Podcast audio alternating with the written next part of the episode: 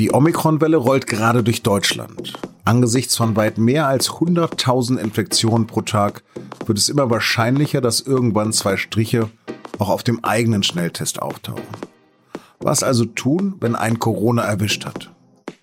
Tipps dafür hat mir der Medizinmann der SZ Werner Bartens gegeben. Sie hören auf den Punkt, den Nachrichtenpodcast der Süddeutschen Zeitung. Mein Name ist Lars Langenau. Herzlich willkommen.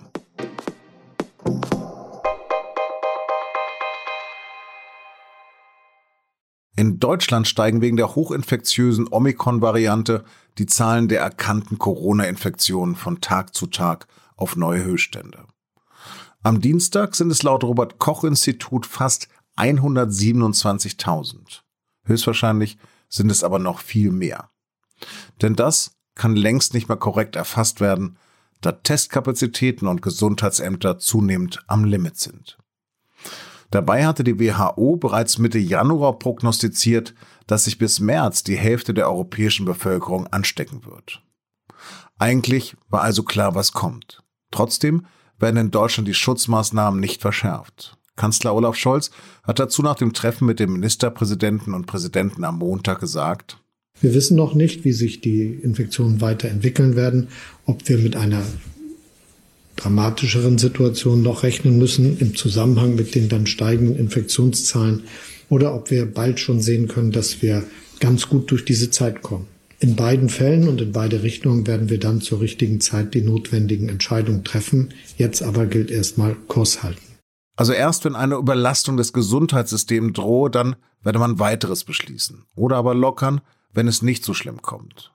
Und während Baden-Württemberg die Regel noch ein bisschen anzieht, wird Bayern wieder Fußballspiele mit 10.000 Zuschauern zulassen.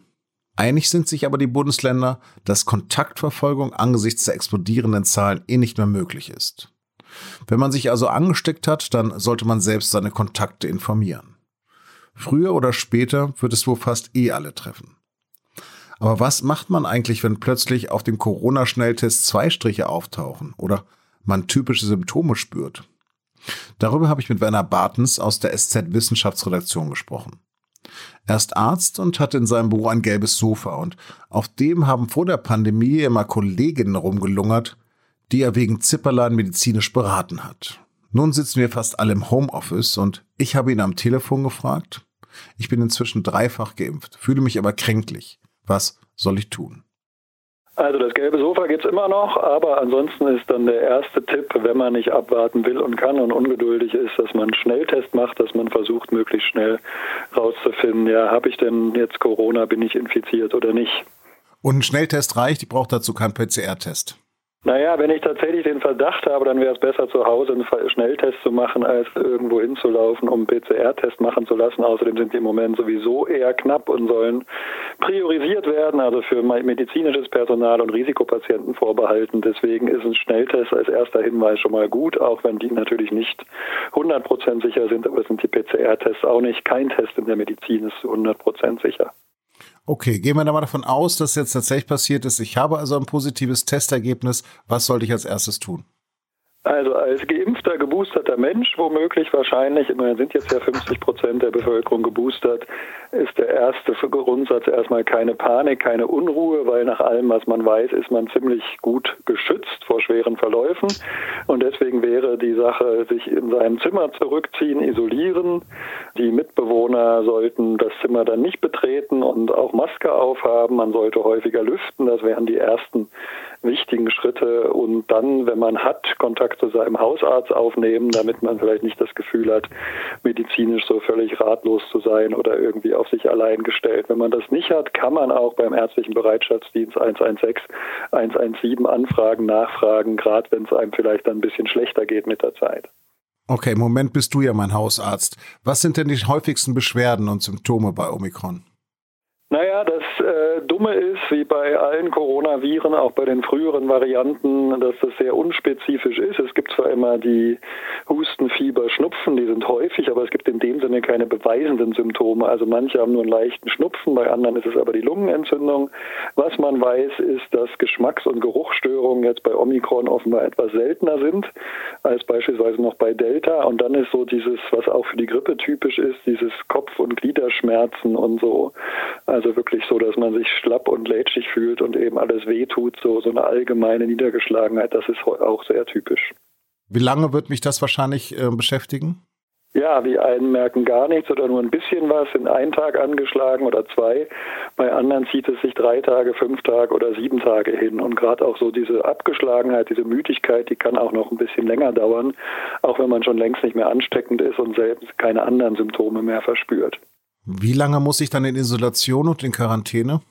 Na, da fürchte ich fast, wann immer jetzt diese, dieser Podcast gehört wird, bis dahin können sich die äh, können sich die Regeln schon wieder geändert haben. Also jetzt ist es so, dass man sich nach sieben Tagen dann wieder freitesten kann, aber da gab es unterschiedliche Varianten in den letzten Tagen, fünf Tage, sieben Tage, abhängig davon, ob man Symptome hat und äh, wie die Testergebnisse ausgefallen sind. Aber jetzt ist der Standard sieben Tage, was auch dem geschuldet ist, dass man eben die sogenannte kritische Infrastruktur nicht lahmlegen will durch zu lange Quarantäne und Isolation Infektionszeiten hinterher und das ist auch der Hintergrund. Und man weiß eben auch, dass Omikron schneller, nicht nur schneller, nicht nur ansteckender ist, sondern auch schneller zu Symptomen führt und dann auch schneller wieder nicht mehr ansteckend ist. Also das Ganze hat sich jetzt etwas beschleunigt, aber das Positive daran ist, dass es sich auch verkürzt hat, also die Zeit, die es eben noch weitergegeben werden kann. Man hört aber auch immer wieder, es gibt einen milderen Verlauf mit Omikron. Was bedeutet das eigentlich? Ja, da gab es erste Hinweise aus Südafrika, aber die ließen sich schlecht übertragen, weil ganz anderes Land mit anderer Bevölkerungsstruktur, viel jüngere Bevölkerung. Außerdem hatten schon viel, viel mehr von denen Kontakt mit äh, Delta oder anderen Varianten vorher gehabt. Also das ist quasi auf eine immunkompetente Bevölkerung getroffen, während hier in Deutschland der Anteil der Ungeimpften ja vergleichsweise hoch ist oder derjenigen, die weder infiziert noch geimpft waren. Also insofern kann man das schwer vergleichen. Bisher sieht man ja auch, dass die Inzidenz stark und schnell ansteigt ansteigt, über 800 oder quasi täglich neue Rekordwerte hat, die Krankenhauseinweisungen, die Hospitalisierungsrate, aber auch die Sterbefälle und die, die Intensivbelegung ja noch relativ dezent ist und rückläufig. Also das spricht dafür, dass es milder sein könnte, aber das Thema war ja von Anfang an, dass durch die Häufigkeit der Infektionen es dann doch wieder zu einer Belastung des Gesundheitssystems kommen könnte. Also das heißt, vereinfacht gesagt, individuell sieht so aus, dass für die Geimpften und erst recht Geboosterten die Verläufe mild sind und da wirklich wenig zu befürchten ist. Für die Ungeimpften kann man das noch nicht so eindeutig sagen. Das werden wir in den nächsten wenigen Wochen vermutlich sehen. Von allen, die es gehabt haben, höre ich zumindest immer, dass sie ganz, ganz schwere Kopfschmerzen gehabt haben. Was gehört in die Hausapotheke?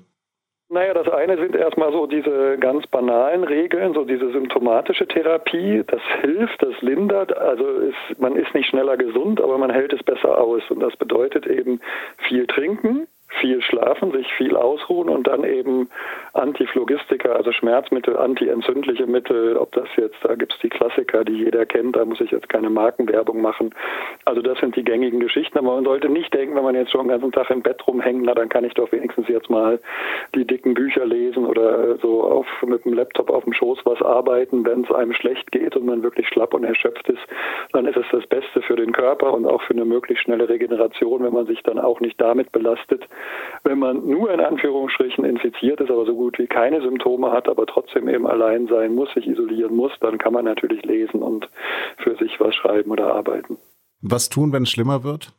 Wenn das Fieber deutlich ansteigt, also hohes Fieber und oder beginnende Atemnot, also in Verbindung, dann ist das tatsächlich auch ein Warnzeichen. Also wenn beides auftritt, hohes Fieber und beginnende Atemnot oder eins von beiden, also wenn es sozusagen ernsthaft äh, besorgniserregend wird körperlich und, das ist ein weiterer wichtiger Punkt, den ich betonen möchte, auch wenn man sozusagen sich ernsthaft Sorgen macht, weil ähm, da mögen sich dann Außenstehende drüber lustig machen oder sagen, ist doch gar nicht so schlimm, wenn man ernsthaft in Sorge ist, dann ist das auch ein Grund, sich mit dem ärztlichen Bereitschaftsdienst Rettungsdienst oder mit dem Hausarzt, wenn man hat, in Verbindung zu setzen und da um Rat zu fragen, was man am besten tun sollte.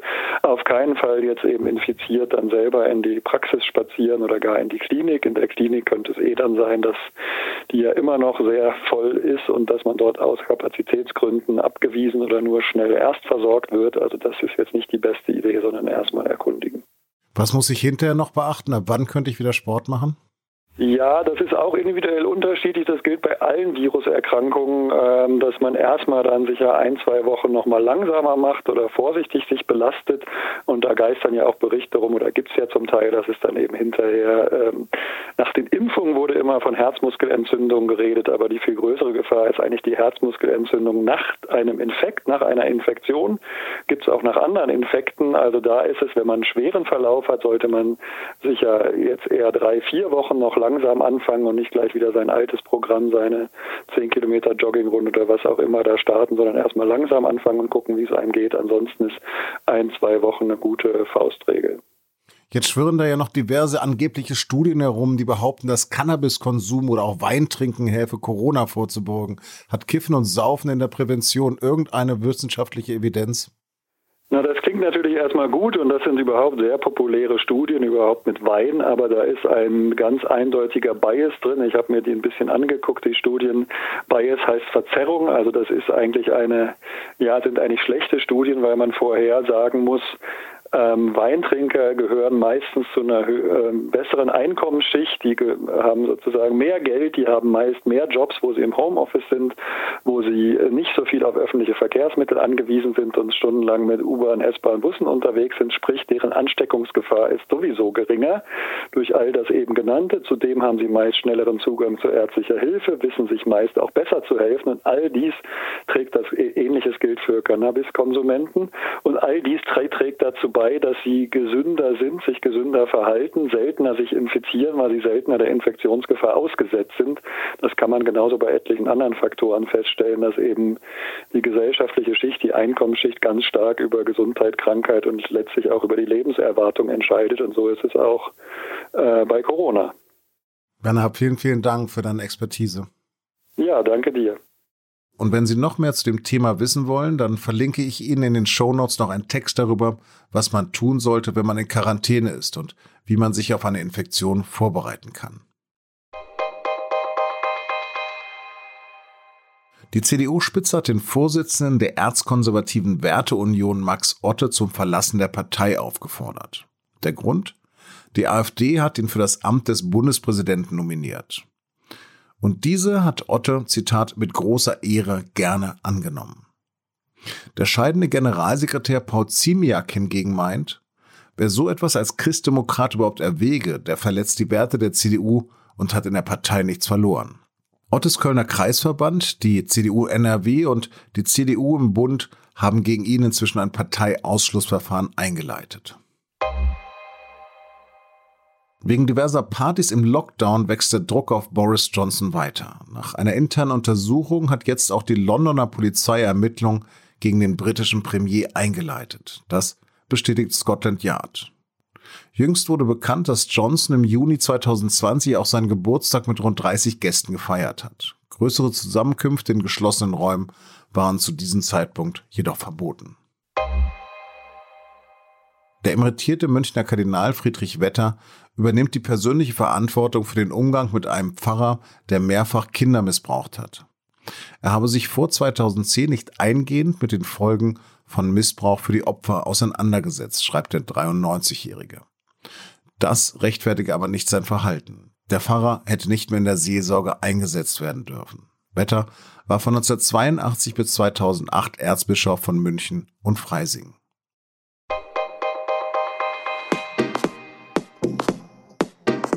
Man fragt sich ja immer mehr, warum man die Pandemie nicht einfach laufen lässt, wie es Israel, die USA und nun auch in Europa etwa Spanien, England und Frankreich machen. Meine Kollegin Christina Berndt aus der Wissensredaktion ist strikt gegen diesen Weg. Warum? Das können Sie in der SZ von Mittwoch lesen und mit einem Digitalabo bereits heute ab 19 Uhr. Näheres unter sz.de-abo. Das war auf den Punkt. Redaktionsschluss war 16 Uhr. Produziert hat die Sendung Justin Patchett. Vielen Dank fürs Zuhören.